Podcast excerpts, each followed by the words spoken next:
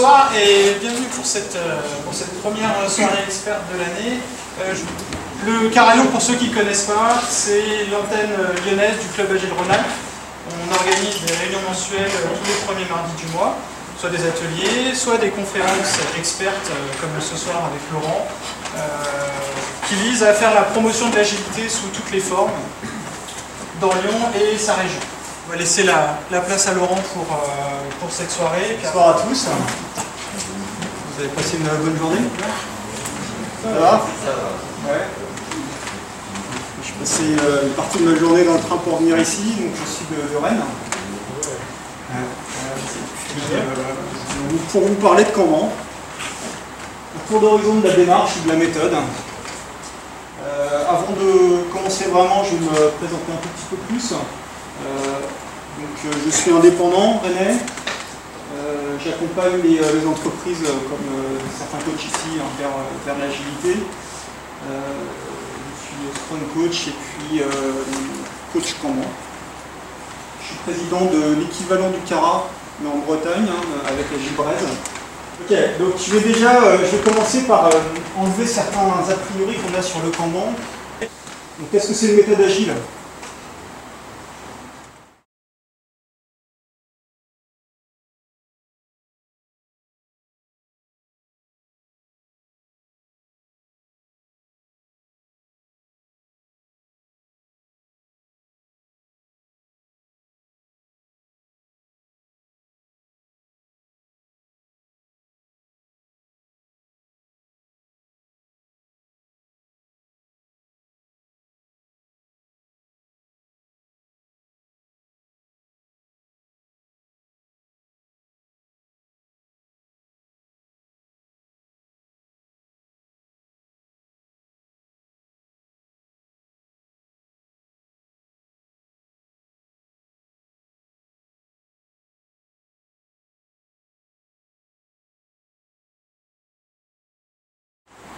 Bon, si c'est pas une méthode agile, en tout cas, on partage une chose, potentiellement, c'est que euh, la cible de l'amélioration, si c'est une, méthode pour améliorer les processus, il faut avoir une cible d'amélioration.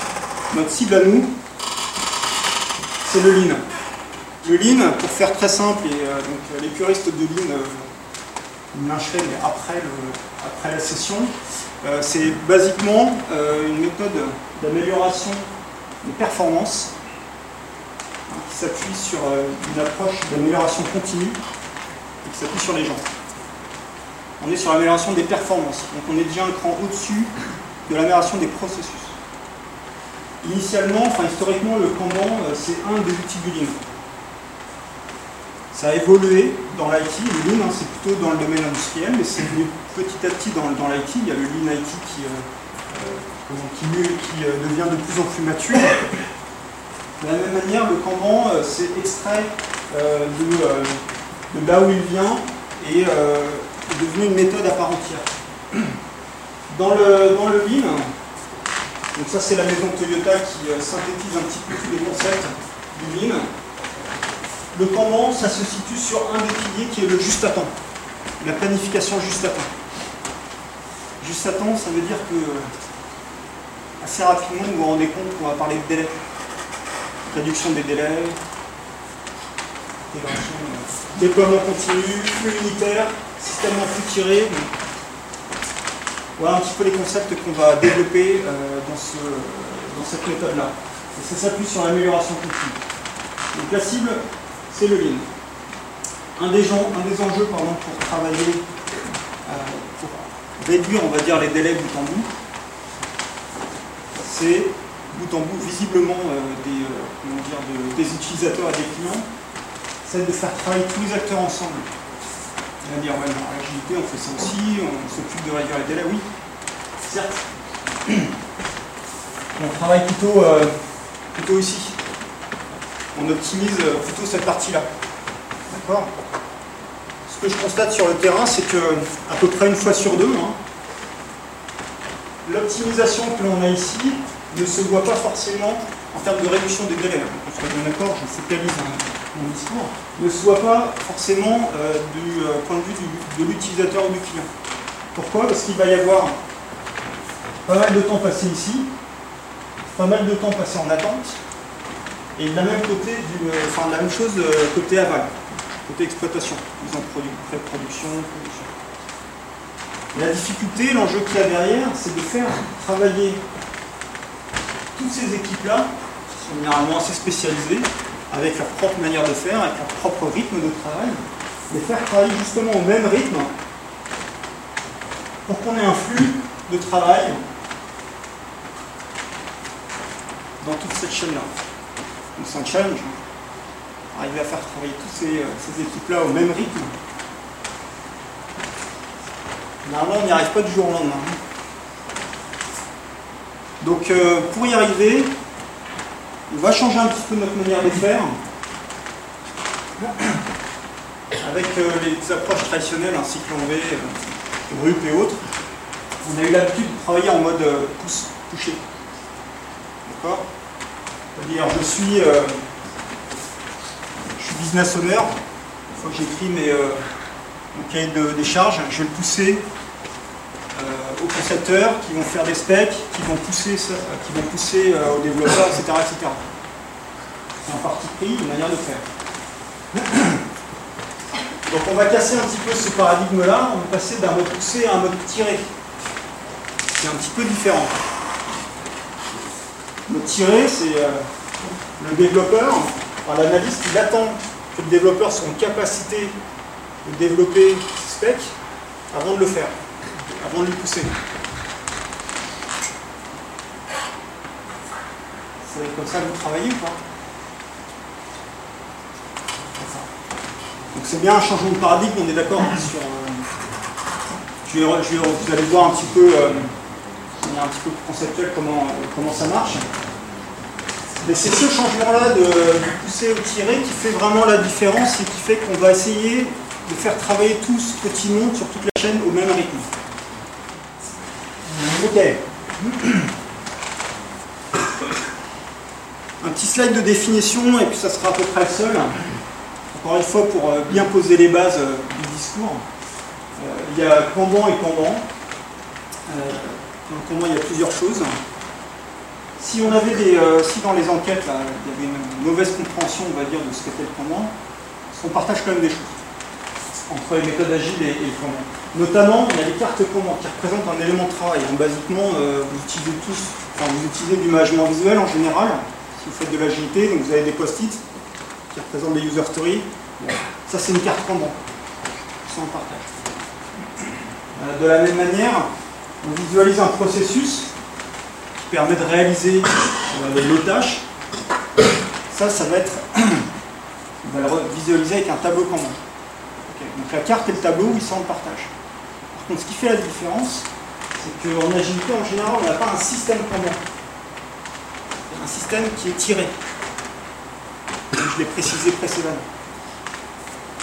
Et donc la méthode Kanban, c'est une approche de conduite du changement qui s'appuie sur un système commun, un système tiré.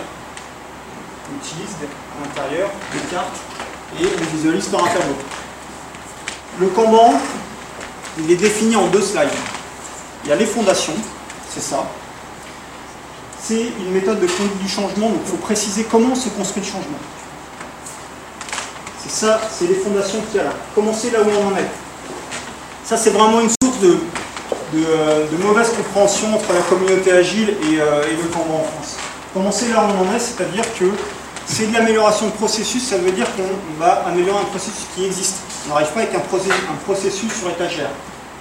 On prend ce qui vient, ce qu'il y a plutôt. Quelquefois, on est dans un contexte agile, quelquefois, on est dans un contexte cycle en V, quelquefois, on est dans du RUP. Ok. C'est-à-dire qu'on peut faire du Kanban dans des contextes traditionnels ou agiles pas un problème. Quand on est dans un contexte traditionnel, la marche est un peu plus, la route est un peu plus longue, mais c'est pas un problème. Donc déjà, on commence là où on en est et on ne va pas tout casser. Ça va être une amélioration petit pas. Notamment, on va respecter le processus actuel, initialement. Hein.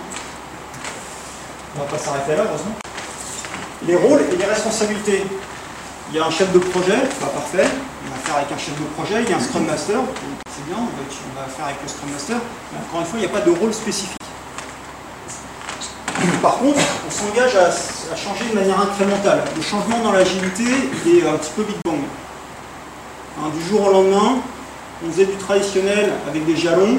Le lendemain, il faut faire de l'itératif incrémental timeboxé sur des cycles courts de, quelques semaines. Ceux qui ont euh, fait ce changement-là, c'est pas toujours simple. Donc c'est bien une transition qui est un petit peu abrupte. Donc là, on va s'engager à changer de manière beaucoup plus douce. D'accord? Petit pas. C'est l'esprit Kaizen du Lean, pour ceux qui connaissent. On est vraiment dans cette approche-là.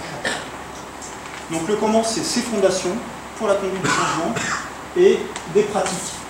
Les pratiques, c'est là où euh, les pratiques sont en général plutôt simples. Il y en a cinq. Euh, euh, on a constaté empiriquement que sur des démarches de comment qui avaient marché, on retrouvait ces pratiques. Hein, c'est la communauté comment internationale, il y, a, quelques années, ont échangé pour savoir quelles pratiques ils faisaient, puis ils ont constaté que ça, c'était un, un tronc commun, on va dire.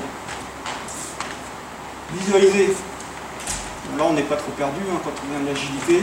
C'est visualiser le travail, l'écartement, donc le tableau, le processus, les règles qui, régissent ce travail-là. Donc c'est le management visuel qu'on retrouve dans d'autres méthodes, dans d'autres approches. cette règle est fondamentale, cette pratique est fondamentale. Ce qui caractérise, ce qui spécifie le comment, le comment, on va voir, c'est limiter le travail en cours. Parce que c'est cette euh, règle-là permet justement de passer d'un mode poussé à un mode tiré la mécanique du elle est là. Généralement, c'est ce qu'on connaît le, La cible, c'est d'améliorer notre processus pour aller sur du flux, un travail en flux. Si on pousse le curseur à l'extrême, on va trouver des, euh, boîtes qui font du déploiement continu. Vous en connaissez? Ouais Qui ça? Là où vous travaillez donc euh, du coup, c'est un travail en flux. Hein, euh, plusieurs fois par jour ou plusieurs fois par semaine, il y a un déploiement propre. Bon, bah, là, on n'est pas sur des cycles de un jour, deux jours. C'est qu'il y a toujours du travail qui est en cours de, développement ou de, test à des, euh, stades, des stades de, maturité différentes. Ok, mais si on va sur du flux, il faut savoir le mesurer et le gérer. Ça ne se gère pas de la même manière qu'une approche en cycle. Donc euh, c'est la troisième pratique du comment. Ensuite, on va rendre explicite la règle de gestion.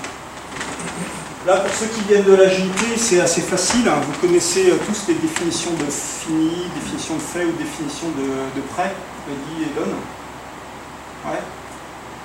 Bon, le principe, c'est qu'on généralise en fait euh, cette approche d'expliciter en fait la manière dont vont se déplacer les cartes dans notre tableau il explicite ces règles. Donc tout ça, ces quatre pratiques-là, elles sont là pour stabiliser notre flux de travail. Parce qu'on ne va pas chercher à s'améliorer si on n'est pas dans un contexte stable. Ça ne sert à rien. Donc la première des étapes, c'est stabiliser notre travail. Ça, c'est fait pour ça.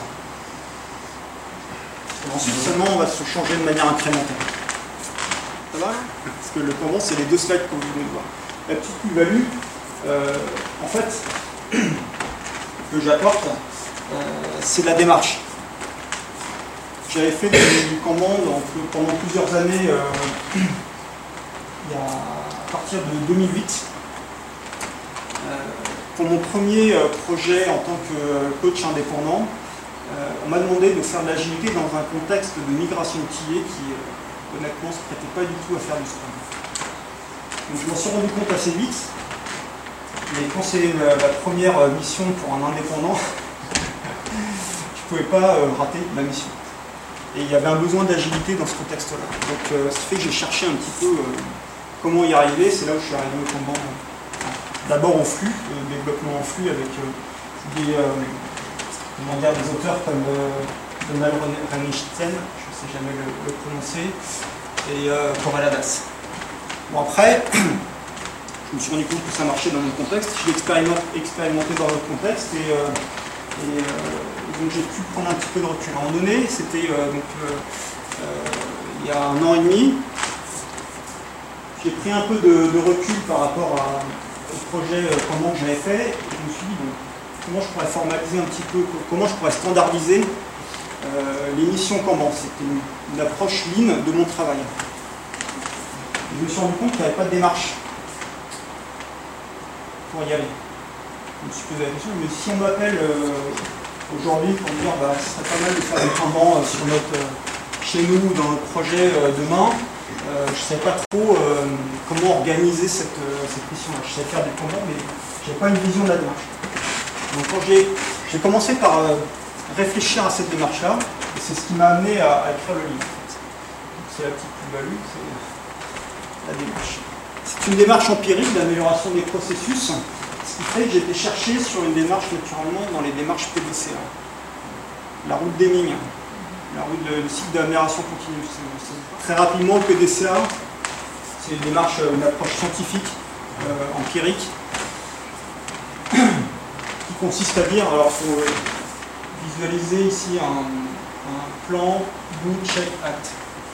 un cycle comme ça, euh, où on va commencer par formuler des hypothèses dans la partie euh, plane.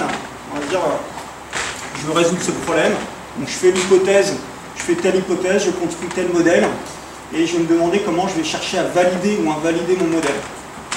Phase plane.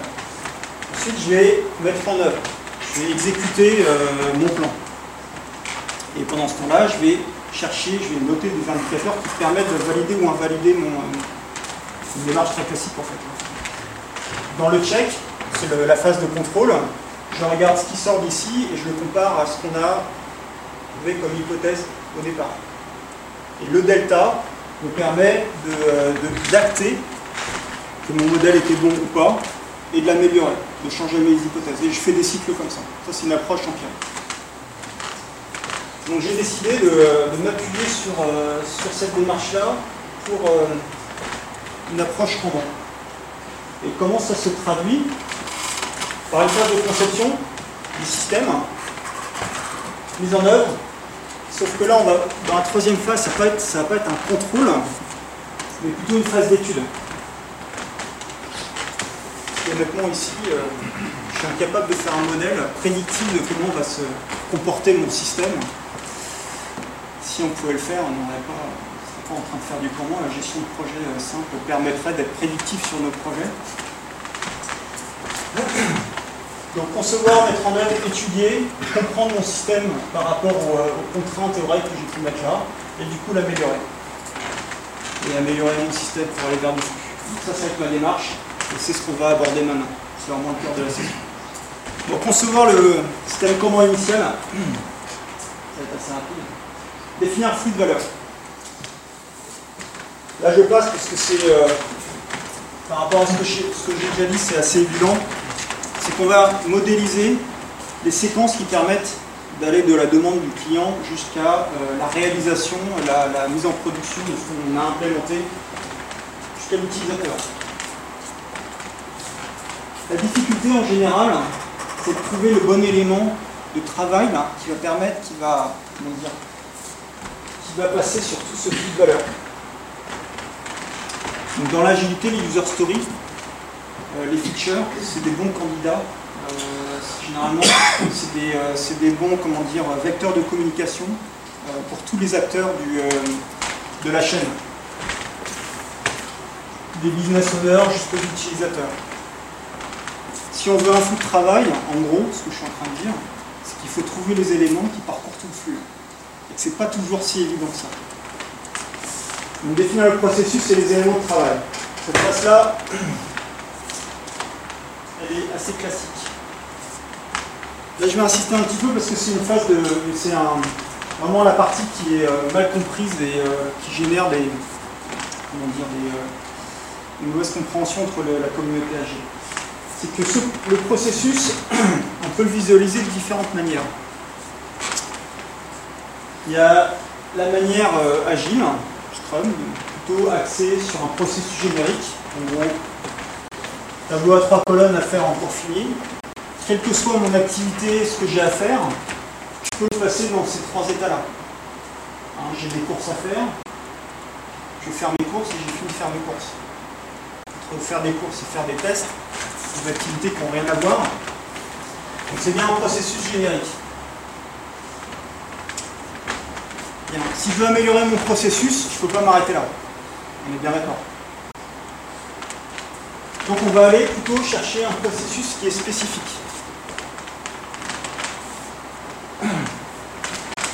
Qui représente effectivement la manière dont l'équipe travaille. L'objectif, c'est que l'équipe comprenne la manière dont elle travaille et ensuite fasse évoluer son processus. Donc on va vers un processus spécifique. Sauf que quand on arrive à ça, on se dit mais c'est un cycle en V. Et là, ça coince. c'est le drame. Il y a un rejet. Ouais, sauf que c'est pas un cycle en V, c'est des activités que l'on fait même quand on est dans l'agilité. Oui, on fait même des specs. Euh, elles peuvent être exécutables, hein, les specs. C'est pas forcément du, du blanc. voilà. La différence entre le cycle en V et, cette représentation du processus, c'est la granularité des éléments qui parcourent. Dans le cycle en V, on a un gros pâté là, qui vient là, qui vient là, qui vient là.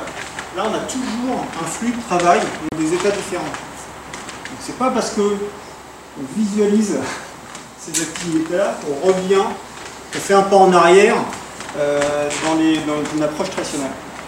Quand on va passer de Scrum à Kanban, on va commencer de là, va commencer là où on en est. Sauf qu'au fur et à mesure, on va commencer à spécifier un petit peu les, euh, étapes. On va dire, bah, tiens, pas mal, en cours, on constate qu'on fait de la revue de code, pour ceux qui ne pas. Donc on va mettre, par exemple, une revue de code. Test d'acceptance, on va mettre une colonne test d'acceptance effective. Au fur et à mesure, on va recomposer, on va dire, notre activité. Donc ça, c'était le processus. Maintenant, deuxième des euh, pratiques, on est toujours dans la conception de notre système, c'est de mettre des limites. Ça a l'air de rien comme ça. L'objectif, c'est d'arriver à un, système tiré. Donc le principe va être le suivant. Donc là, j'ai mis des activités génériques, N-1, N plus 1, peu importe ce qu'il y a dedans. Je vais représenter mon processus avec ici des, euh, des cartes et là des limites. Là, dans ce système-là, là, j'ai euh, des colonnes qui sont euh, arrivées, qui sont pleines de, cartes. D'accord? Je suis arrivé à mes limites. Une petite étoile bleue sur euh, cette première carte là. Ça veut dire que euh, je suis, euh, je sais pas, développeur, peu importe. J'ai fini ma tâche et je vais en prendre une nouvelle. Donc, si je veux en prendre une nouvelle, il faut déjà que je m'en débarrasse. Je le donner à mon voisin. Sauf que là, c'est plein. Donc pour pouvoir la donner, d'abord que ceux de l'activité N, pareil, finissent déjà une tâche et ensuite la déplacent sur l'activité N plus 1. Ça, c'est toujours dans le contexte où je suis discipliné sur mes limites, hein, sinon on fait, ce qu'on. Et de la même manière, pour se débarrasser, se débarrasser de la tâche, là, il faut que l'activité N libère une place. Arrive le moment fatidique, fatidique où on libère la place. Ici, là, je suis maintenant en capacité d'aller tirer une nouvelle tâche en amont, donc je vais le faire. Fait que euh, je me suis euh, donné la capacité ici d'aller tirer une nouvelle tâche, c'est ce que je vais faire. Là, maintenant, seulement, je peux aller prendre ma, ma nouvelle tâche. Oui la- le fait que là j'ai l'impression que les- qu'on parle de quoi méthode- C'est une question qui est récurrente et tu as raison de la poser. En fait, le postulat, ici, là, c'est que la tâche soit de granularité, soit de même granularité.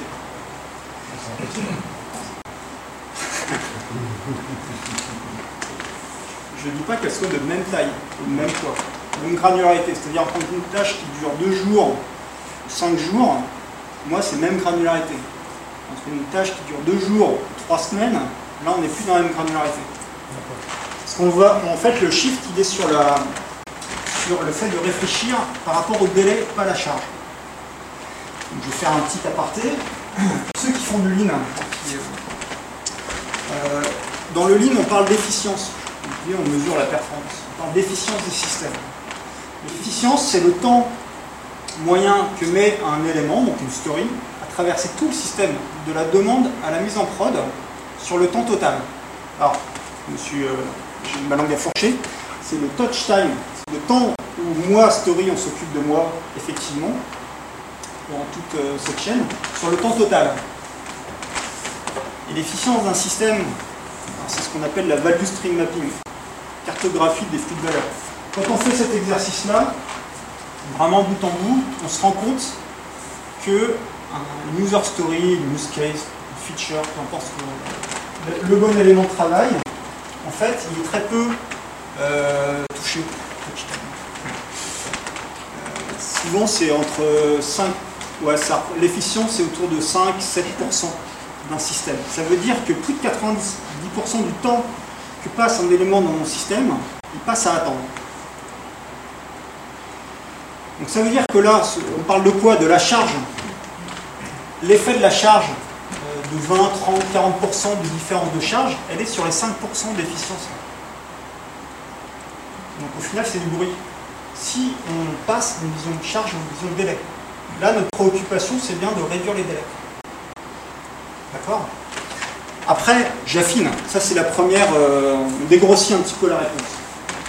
Donc, ce qui est important, c'est vraiment être dans une même granularité. Typiquement, les user stories dans un sprint, que le poids soit de 2, 3, 5, 8, on est dans une même granularité. Par contre, si on passe à 20, 40, là, on est dans une granularité qui va être différente. Et dans un sprint, on a, pour moi, ça marche. D'accord? Euh, Là, on parle de limite, mais après, euh, Scrum, euh, c'est un nombre pondéré par la complexité, bah, c'est une pratique qui va un peu plus avancer. On peut continuer euh, là-dessus. Sauf que ça ça a un coût. D'aller chercher la complexité a un coût. Donc, on investit du temps. Quelle est la plus-value de ce, temps investi? Nous, ce qu'on dit, c'est qu'on on peut s'arrêter au nombre à partir du moment où on a une même granularité. Donc, on n'a pas de temps à investir. Mais c'est à vous de mettre le curseur euh, dans votre investissement de temps. Là, je me suis. Donc on estime, en gros, on estime euh, pas souvent. Par contre, on va passer du temps à bien découper, oui. Ça, ça va être, euh, ça va être. Ok, donc en gros, un système Kanban, une caractéristique d'un système Kanban, c'est un petit peu tout ce que je viens de dire. Mais c'est plus que ça, mais ça se traduit par un tableau, des cartes, des limites hautes, c'est le, système ti- tiré qu'on a là. Ce qu'on n'a pas vu, c'est la partie juste à temps avec des limites basses, des cadences et autres. Mais là, on va pas trop avoir le temps d'en parler. Je vais euh, vous montrer un petit exemple, parce que les slides d'avant sont simples. Mais euh, alors, je suis désolé, je ne sais pas si on voit très bien de votre place. hein. Je vais de. C'est le tableau que, bon, d'un projet que j'ai fait. Euh, C'est le plus gros projet que j'ai fait. Il y avait 8000 jours hommes sur euh, à peu près euh, 18 mois. Enfin, 15 mois en monde industriel. Là, c'est un tableau Kanban pour euh, 35 personnes. Ça veut dire que l'activité de 35 personnes est gérée sur 3 mètres de long. Il n'y en avait que ça pour gérer. Euh, donc, qu'est-ce qu'on retrouve là-dedans? On retrouve un processus avec des équipes qui étaient spécialisées. On avait des concepteurs, on avait des développeurs et puis des testeurs de, de l'homologation. À l'intérieur de ces phases-là, de ces activités-là, on avait d'autres sous-activités qu'on a modélisées. Et puis, comme euh, 35 personnes, c'est quand même un petit peu conséquent, on a divisé ça en quatre euh, couloirs. Ce sont des équipes fonctionnelles, le même principe que euh, les, euh, feature teams de, de Scrum. Voilà un exemple concret, euh, un petit peu rapide, hein, mais un, exemple concret de système Kanban euh, assez conséquent sur un projet euh, euh, assez conséquent. Le développement, par conception, je voulais que ce soit la contrainte de mon système. En fait, je voulais que ce soit l'équipe de dev qui donne le rythme. Tout comme une équipe Scrum, c'est bien l'équipe Scrum qui donne le rythme de travail. Tout le monde travaille au rythme de la vélocité de l'équipe. Donc la contrainte, elle est mise sur l'équipe de Scrum. Donc là, je voulais avoir le même principe. Et euh, donc pour protéger une contrainte, on va mettre un buffer ici qui a des limites hautes et des limites basses, euh, de manière à ce qu'il y ait toujours un nombre quasiment constant d'éléments euh, en amont de ma contrainte. Donc c'est une pratique un petit peu avancée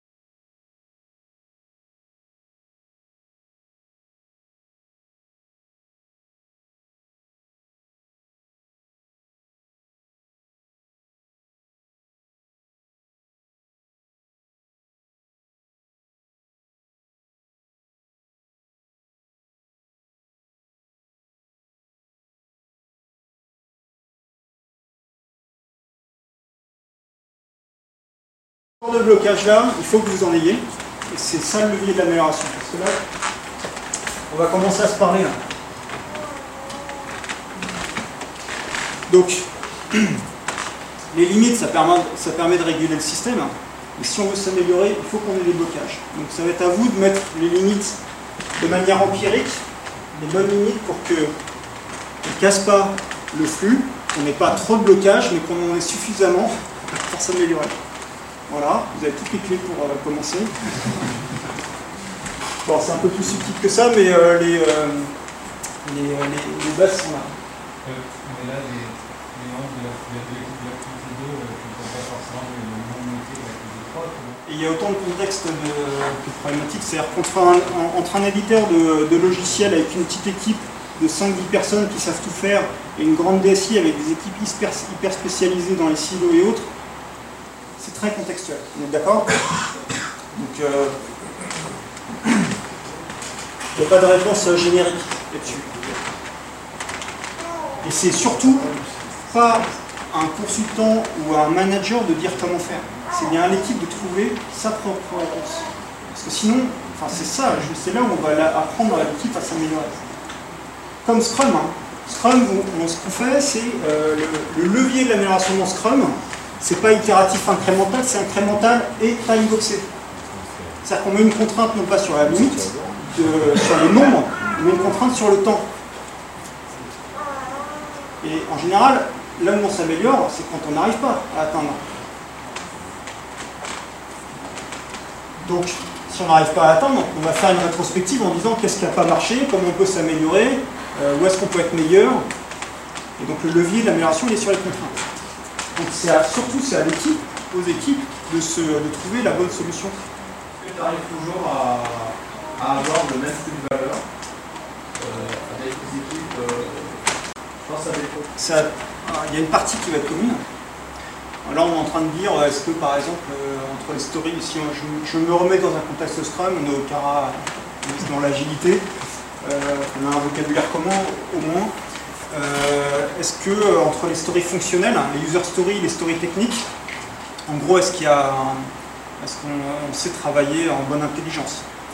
Euh, Il est clair que les stories techniques n'ont pas le même processus de mûrissement euh, que les stories fonctionnelles. Par contre, moment donné, elles se rencontrent et on a euh, un bout euh, de processus qui est commun. Donc il y a consensus sur ce euh, processus commun. Et en fait, je, parle d'un- d'un- d'une grande chaîne de valeur. Donc on s'imagine un tableau qui fait euh, bout en bout euh, toute la chaîne. En fait, la réalité, c'est qu'on a plus un réseau de Kanban qui se met en place. C'est plus une réalité du DSI, par exemple. Ce qui fait qu'on va avoir un, tableau Kanban de Real, un tableau Kanban qui vient des, euh, et potentiellement un tableau qui vient de l'infra. Et donc c'est un réseau de Kanban qui se construit. Hein? Là. hein. On est bien dans des. euh, on peut arriver à des réseaux de communs. Et après, on a des mécanismes pour que. Parce que ça, tu parles de processus. Après, la question, est-ce que le flux de travail cohabite bien entre des stories techniques et des stories fonctionnelles et d'autres? Alors là, on a de- des mécanismes de classe de service dont je ne parlerai pas ici, d'allocation de capacité par classe de service, etc., qui permettent d'y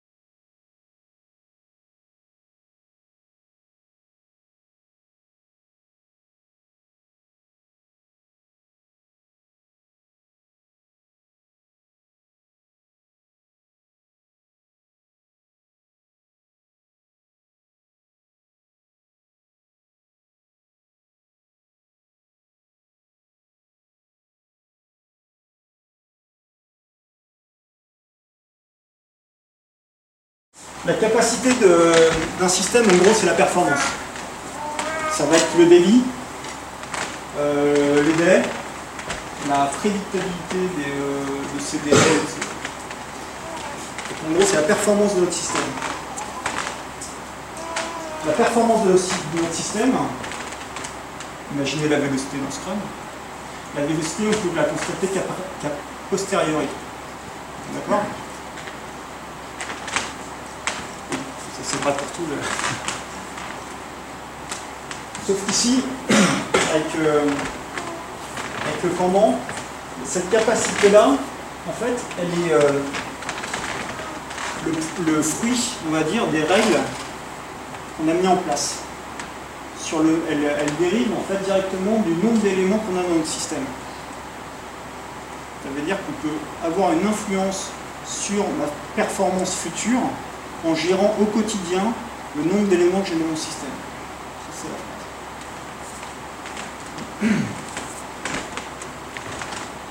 Donc tout, vraiment tout tourne autour euh, du, nombre d'éléments que j'ai dans mon système et des, limites que je vais mettre en place.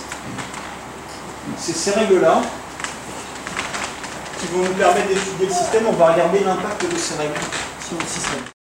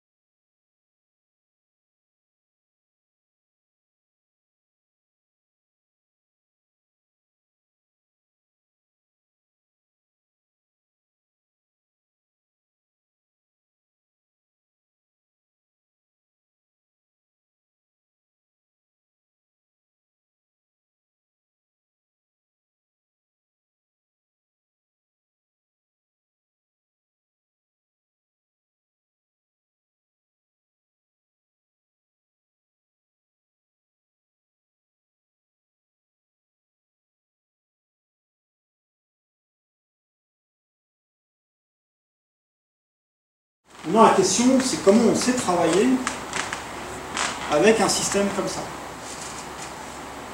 Comment travailler, comment réguler notre travail quand on a des boulots tremblements. Le fait de mettre des limites et d'arriver à ce cas de figure, on est dans la phase d'étude. Là, on a une compréhension un peu plus fine de notre système, qui est qu'il y a des boulots, des tremblements qui sont émergents et qu'il va falloir apprendre à travailler avec et qu'on sait les visualiser. C'est un apprentissage qui est important de nous.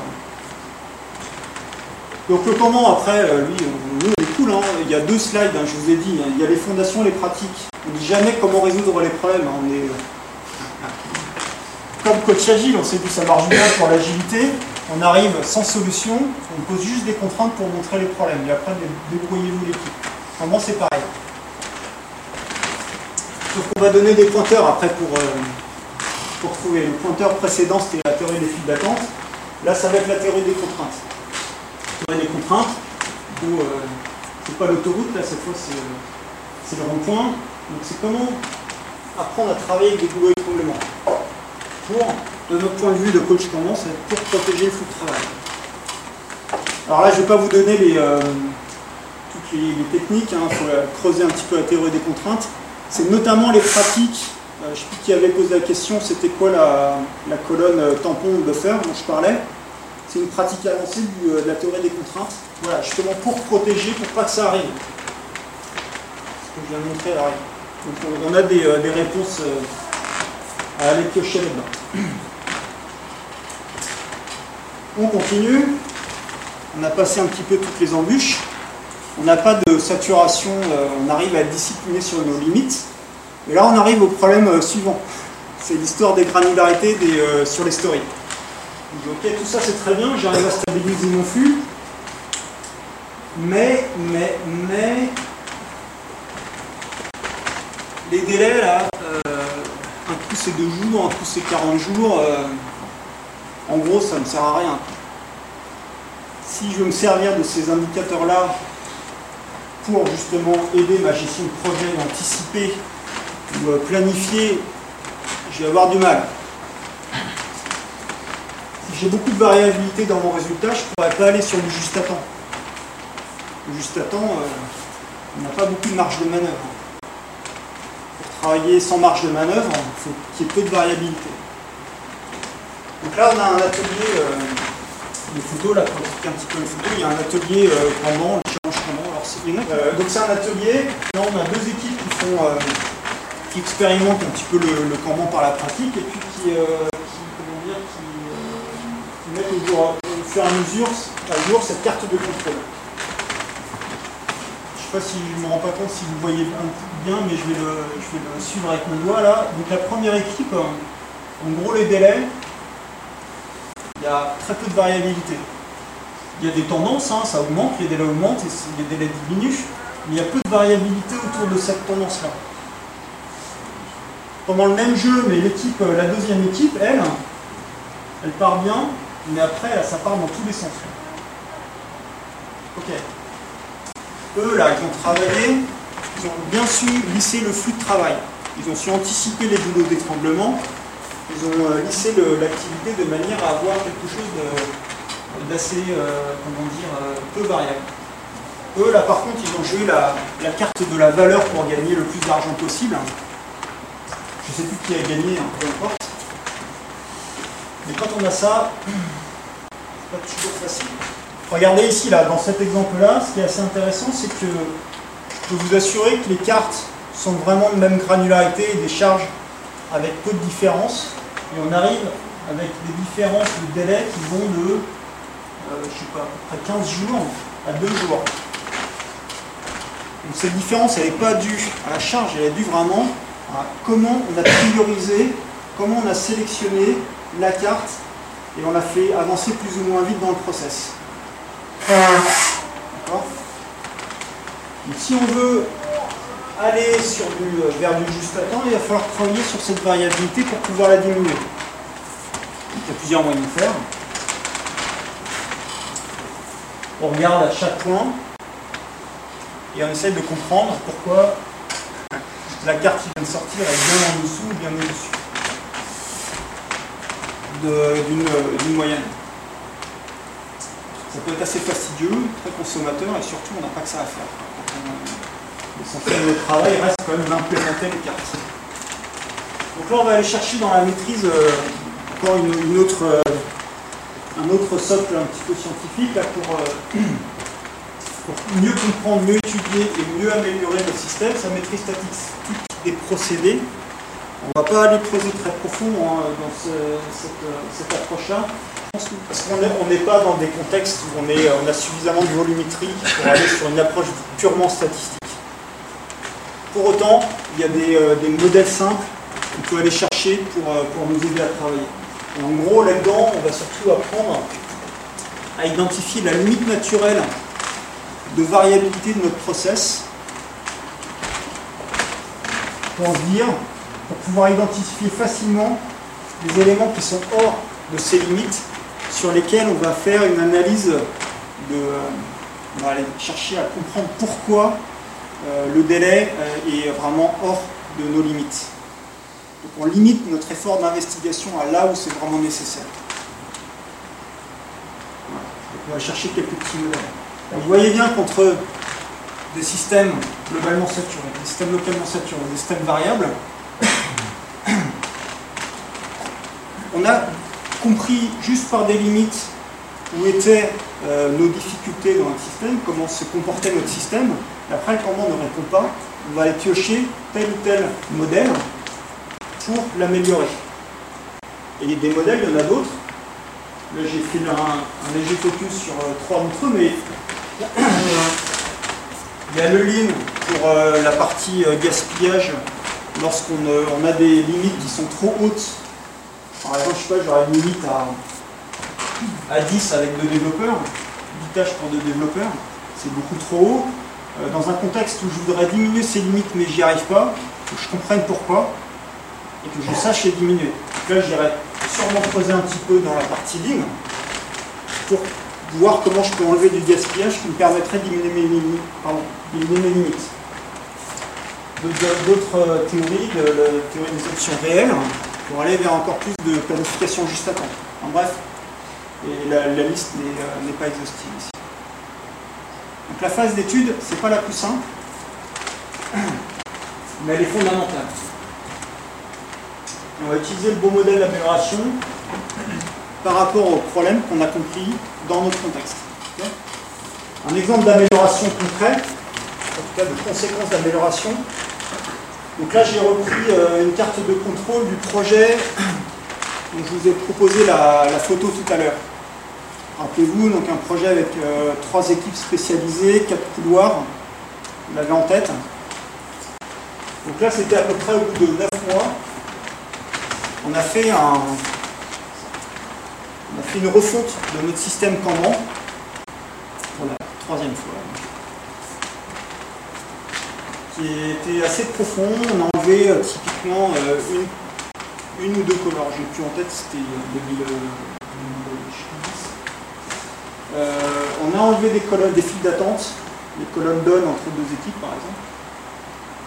On a enlevé des files d'attente entre deux équipes parce qu'on arrivait à se parler, à travailler ensemble. Donc on n'avait plus besoin d'avoir une file d'attente qui permettait de, gérer justement le, travail asynchrone entre deux équipes.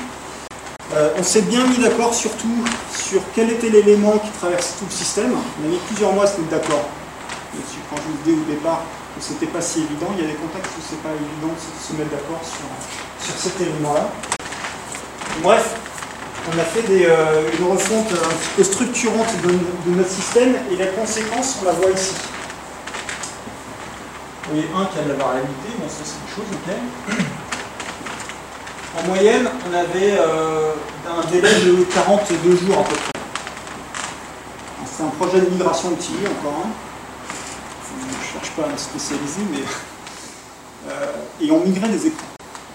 C'est un projet où il y avait, je sais 100 ou 200 écrans à migrer.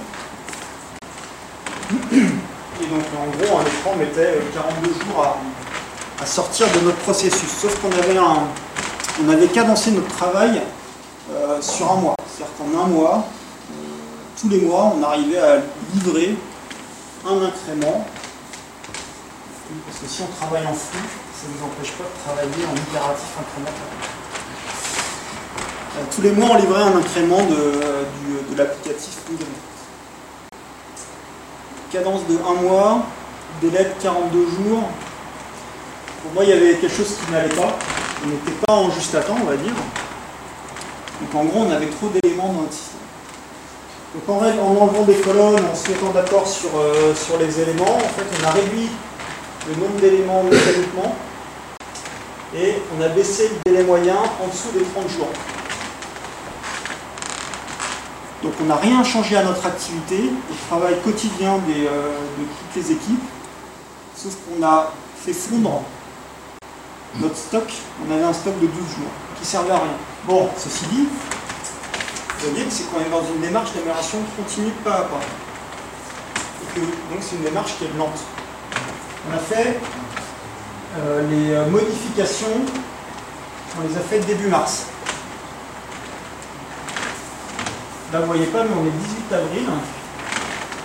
Et là, on arrive au 30 mai, début juin.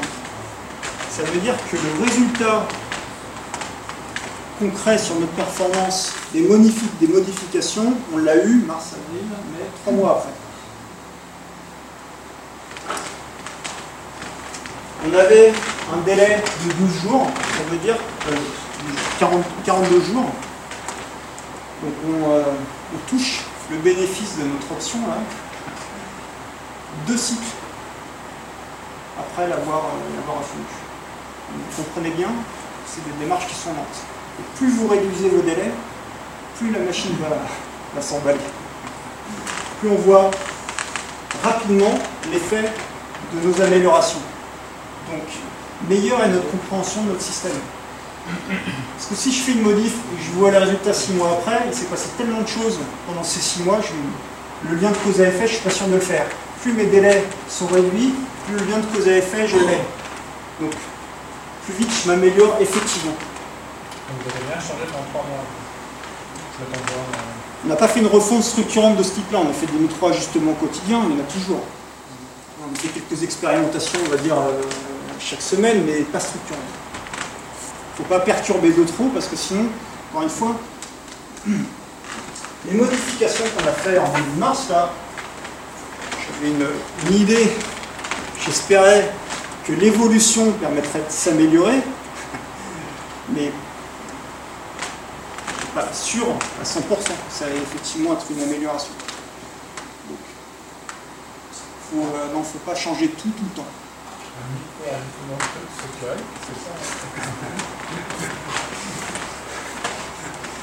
Les règles explicites, par exemple, je parlais des règles explicites, les définitions de fini ou de ready pour chaque activité. D'affiner ces règles, ça on va le faire au quotidien. C'est pas ça qui change la donne fondamentalement. D'être un peu meilleur sur la granularité, sur le découpage, ça c'est euh, pareil. Maintenant, de passer euh, de, je sais pas, de, de spec à des user stories, là va faire mal.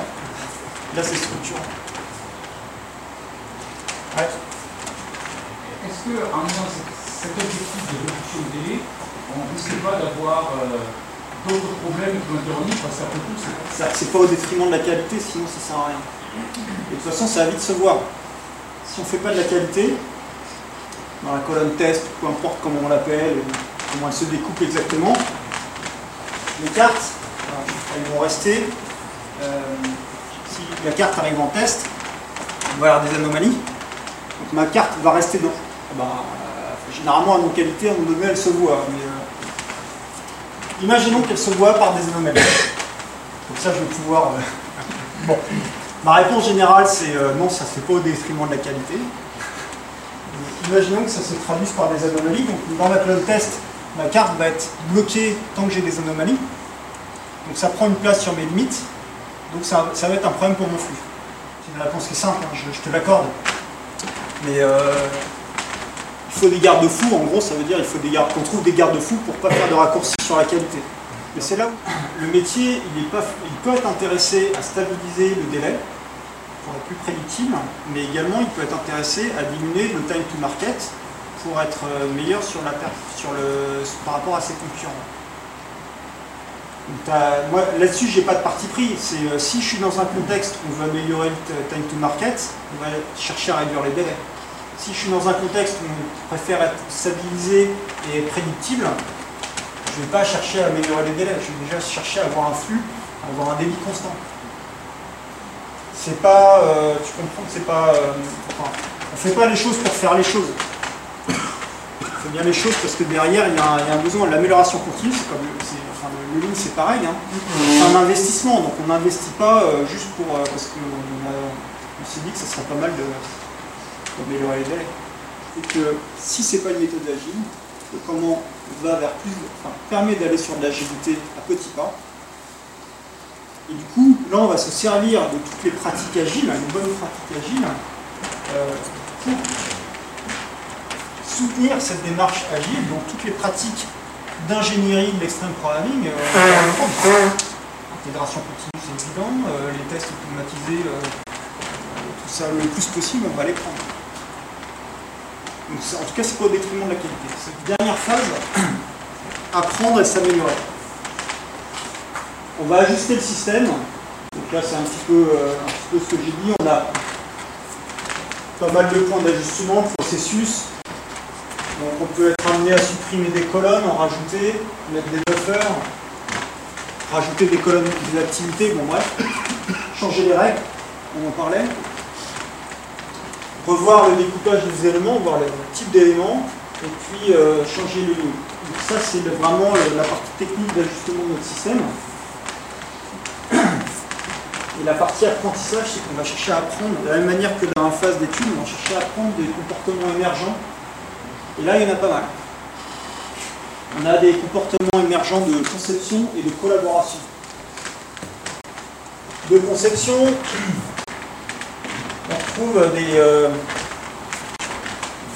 comment dire, le, pattern des couloirs. Je l'ai à peine évoqué quand je vous ai donné la, montré la photo du projet sur lequel j'étais. En gros, c'est un équipage d'une grosse équipe en plusieurs équipes à la mode Scrum de Scrum, sauf que là, la limite, il faut la mettre sur toutes les équipes. Donc ça veut dire quand même une collaboration inter-équipe au quotidien un petit peu plus poussée.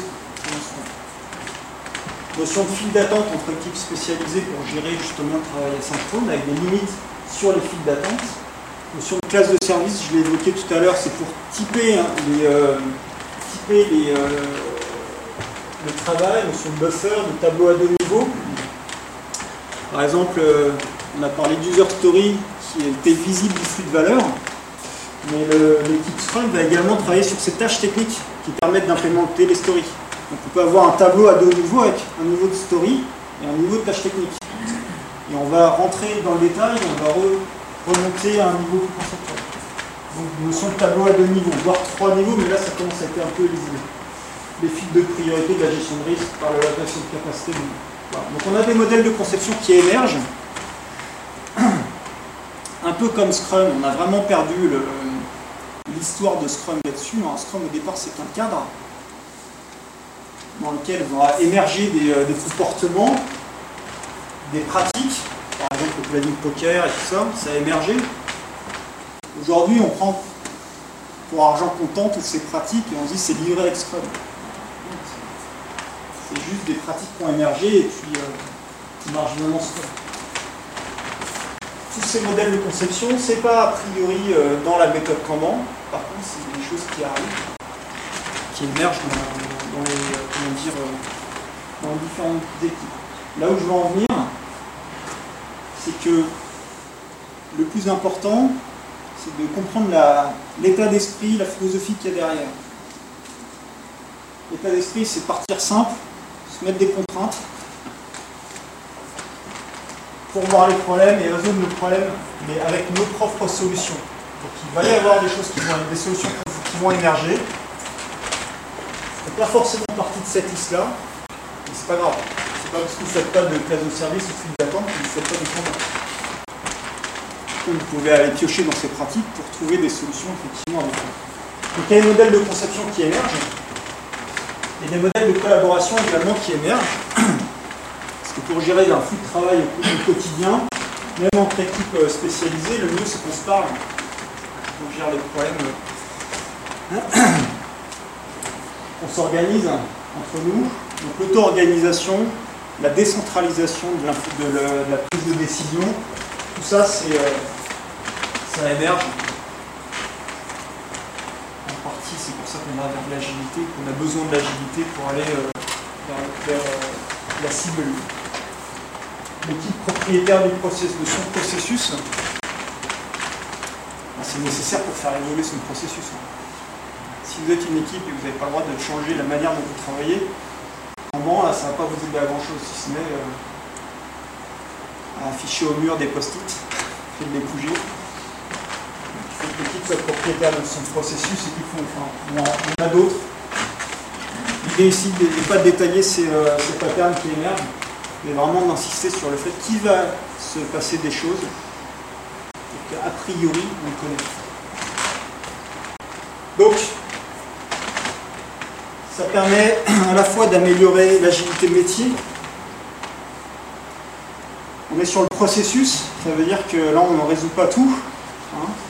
Il va falloir, euh, pour y arriver, si on fait du développement continu, c'est pas juste avec des limites qu'on va y arriver, il va falloir que vous aviez les outils, les manières de faire, les pratiques pour y arriver. Hein. On n'apporte qu'un éclairage. Euh, donc plus d'agilité métier et plus de prédictivité du processus qui répond à cette, euh, cette demande métier. On va encourager l'émergence au niveau de l'équipe et à terme au niveau de l'organisation. Et une prochaine équipe vous changez du processus. Si j'ai mis ce petit, euh, cette petite photo là, alors je devrais attendre parce que l'annonce ça va être. Ne dit pas avant jeudi. L'annonce doit être faite jeudi à Gilles Grenoble on, a, on va publier un livre. c'est un livre collectif. Hein. Il y a une vingtaine de, coachs qui ont écrit des, histoires.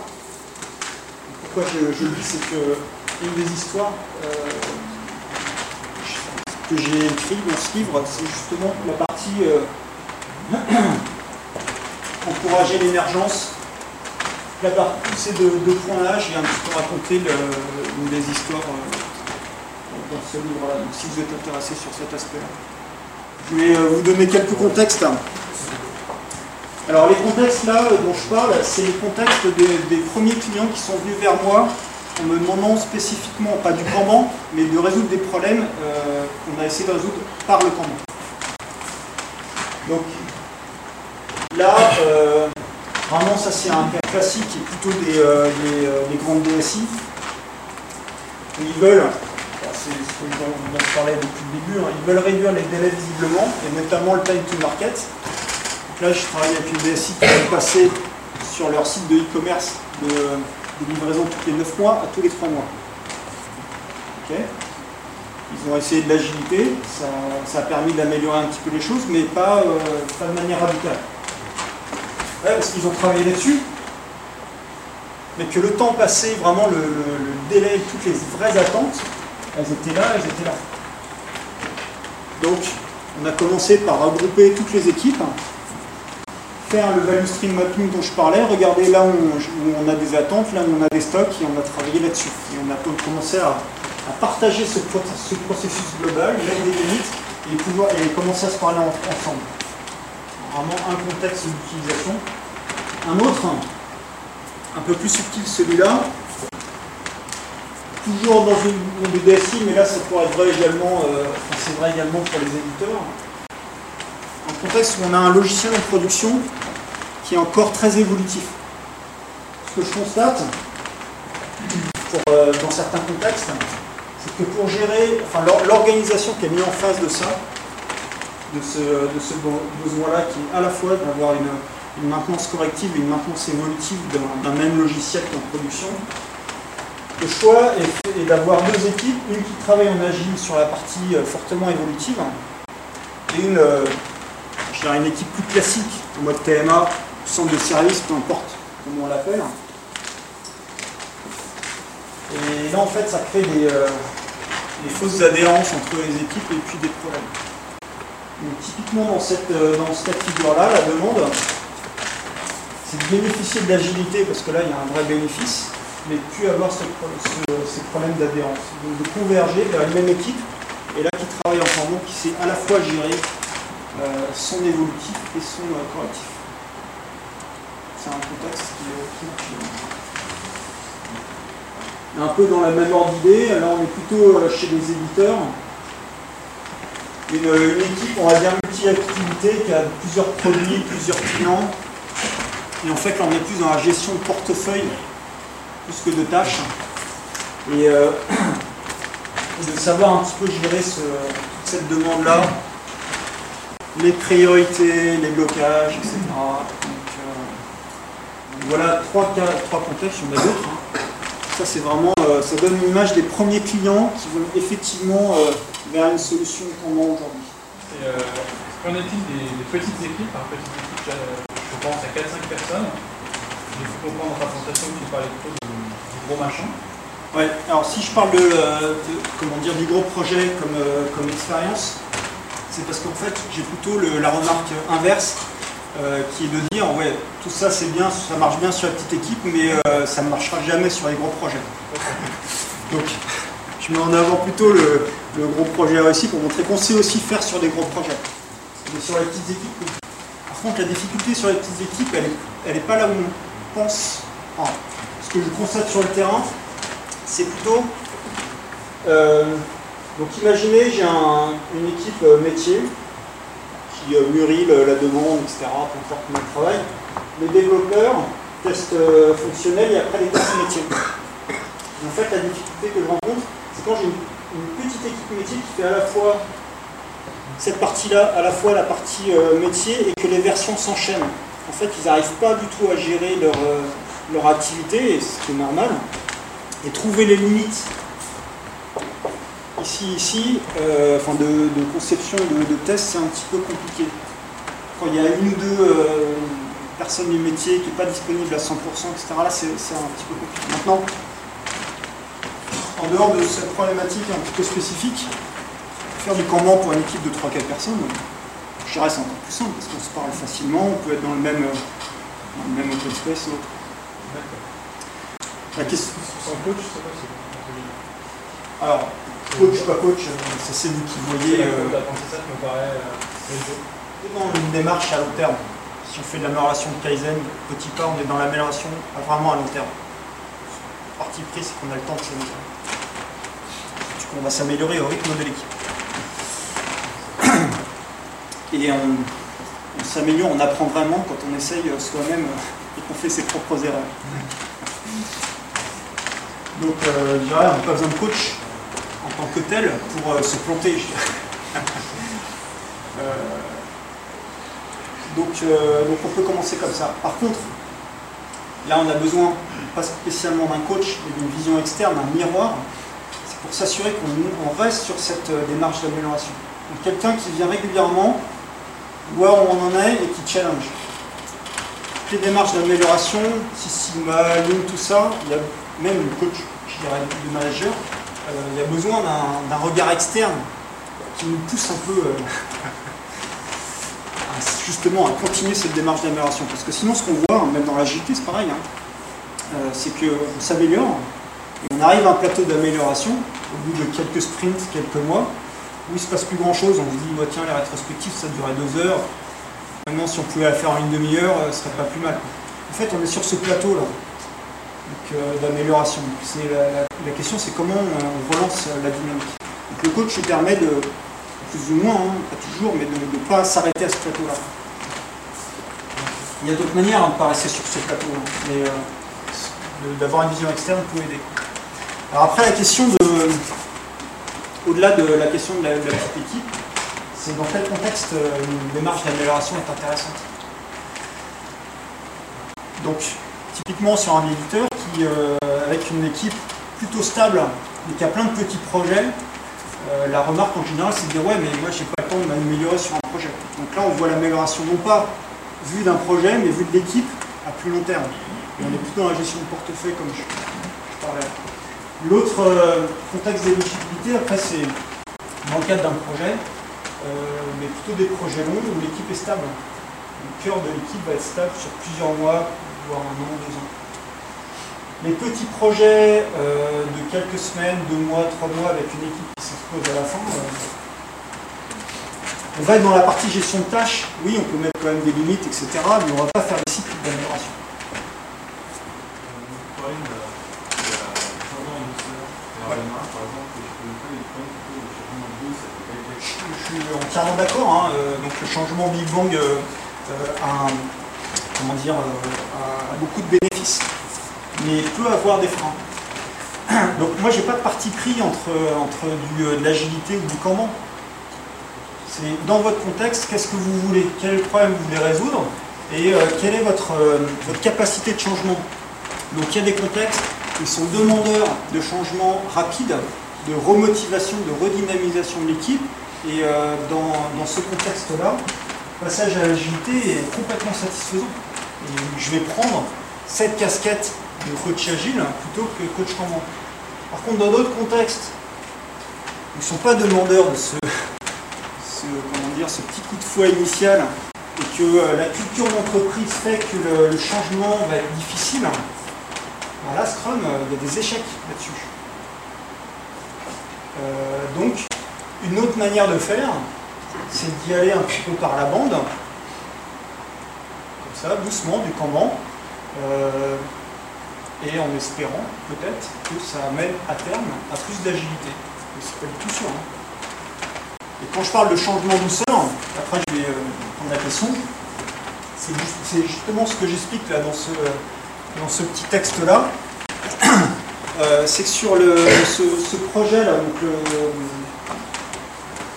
non, non, je vous ai montré la photo. Euh, J'avais été en- missionné comme coach agile, entre autres. Et qu'au bout de, on va dire, 6 mois, 6-7 mois, je ne trop exactement, des, euh, certains, euh, euh, membres de l'équipe qui sont venus voir. euh, c'est marrant, c'est à peu près au même moment, mais c'est pas les mêmes et pas.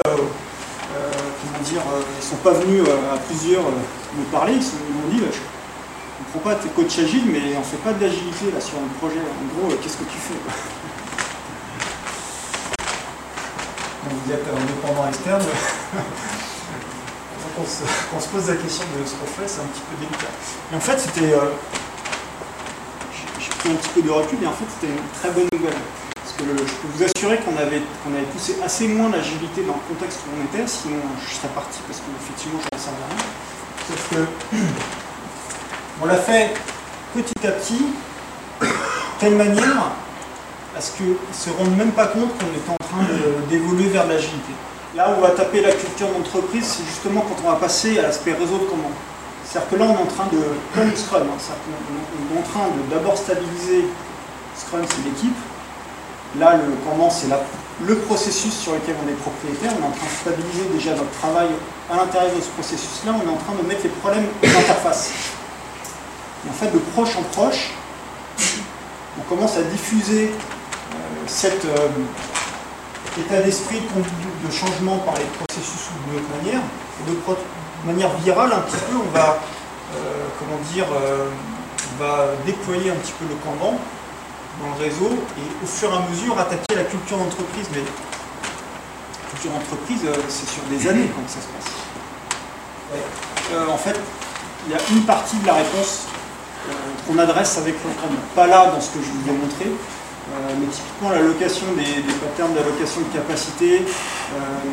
on va commencer à, à reporter, quand je dis on reporte le problème aux interfaces, c'est qu'au fur et à mesure on le reporte de plus en plus en amont de, plus en plus proche des décideurs.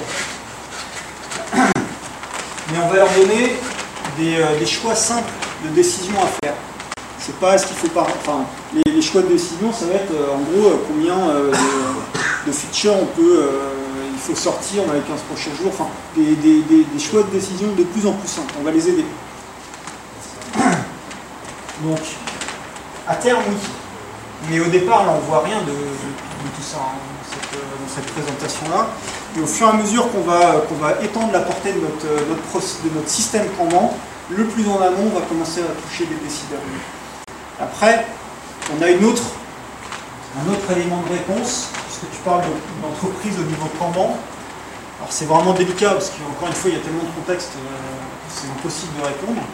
Euh, les entreprises qui sont complètement construites autour d'une famille de produits avec un même processus, l'entreprise et, le Kanban, c'est un petit peu la même chose.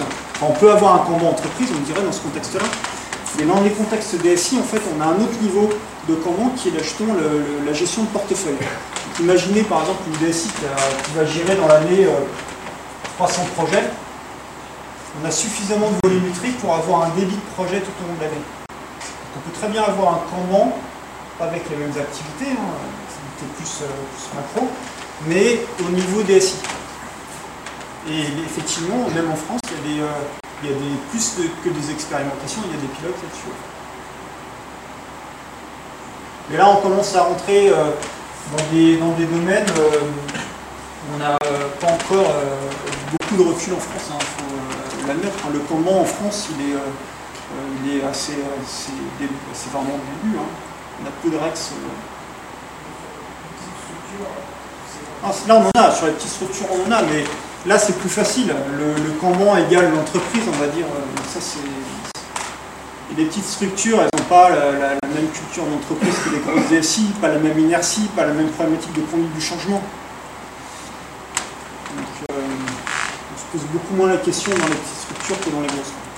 Encore une fois, on n'est pas obligé de dire qu'on fait du Kanban. hein. Mais juste d'imagination, on va rendre visible le, le- le- les tâches. Déjà, euh, c'est un conseil, on est rarement obligé de dire qu'on fait du Kanban. Et ça peut être une bonne manière d'introduire le Kanban pour ne pas en parler. Ça, c'est dit. Euh, ça se discute, mais euh, ça peut être une manière. Ensuite, sur cette question de, de- l'infra, moi, clairement, j'ai pas d'expérience dans ce domaine. Par contre, oui, ça se développe. Euh, et euh, même plus que ça, en fait, il y a une communauté à part entière. Je parle de communauté, c'est une ensemble de praticiens. Une communauté à part entière qui, ré- qui réfléchit vraiment sur ce sujet-là, qui s'appelle Kanban Ops. Alors par contre, c'est en anglais. hein.